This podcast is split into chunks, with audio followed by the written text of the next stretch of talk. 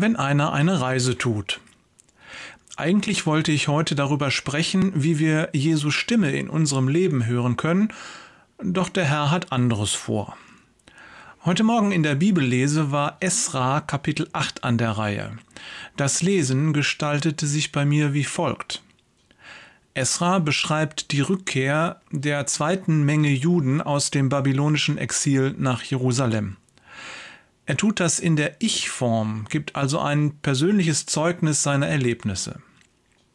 In den ersten 14 Versen gibt er uns eine namentliche Aufstellung der Rückkehrer. Das Lesen ist an dieser Stelle ein wenig zäh. Dann folgt in Versen 15 bis 20 eine Beschreibung, wie die geistlichen Wegbegleiter, die Priester, ausgesucht und ausgerüstet werden. Da wird das Lesen schon ein wenig flüssiger.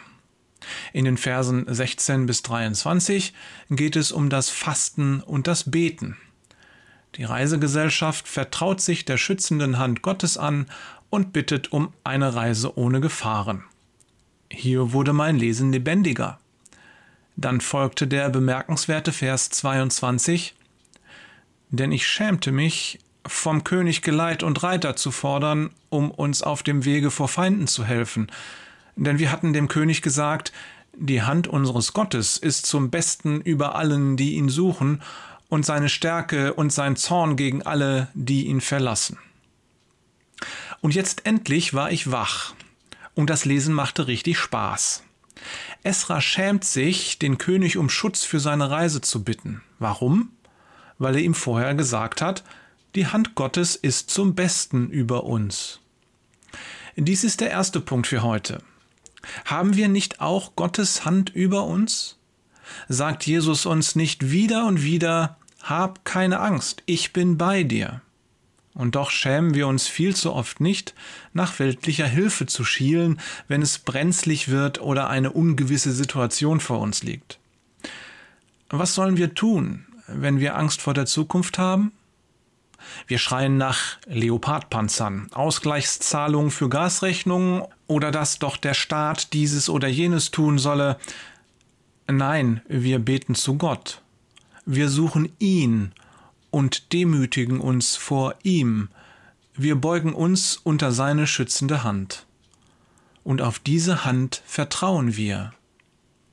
So wie es Esra vorgemacht hat, sein Lohn, sofortige Zuversicht, Gewissheit und schon im nächsten Vers sagt er, Gott erhörte uns. Esra ging mit Zuversicht auf die Reise. Und mit dieser Zuversicht können auch wir in die Zukunft gehen. Damit könnten wir für heute enden, doch bei einem Vers musste ich so lachen, dass ich es dir nicht vorenthalten möchte. Dann brachen wir auf von dem Fluss Ahava am zwölften Tage des ersten Monats, um nach Jerusalem zu ziehen.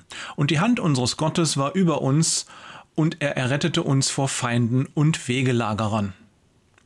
Diese zwei Sätze hat Esra für die Reise übrig. Eine Reise, die vermutlich Monate dauert, äußerst unbequem und von Gefahren gespickt war. Und wenn man genau hinschaut, ist ihm die Reise sogar nur einen Satz wert. Schon der zweite handelt nämlich wieder von Gott. Seine Hand war über uns. Halleluja! Was machen wir oft für ein Gedöns um unsere Reisen? Ich bin dann mal weg.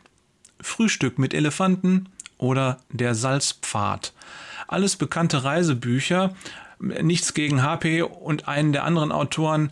Sie haben alle tolle Erlebnisse gehabt und die seien ihnen gegönnt. Doch letztlich kommt es nur auf eins an dass Gottes Hand über uns ist.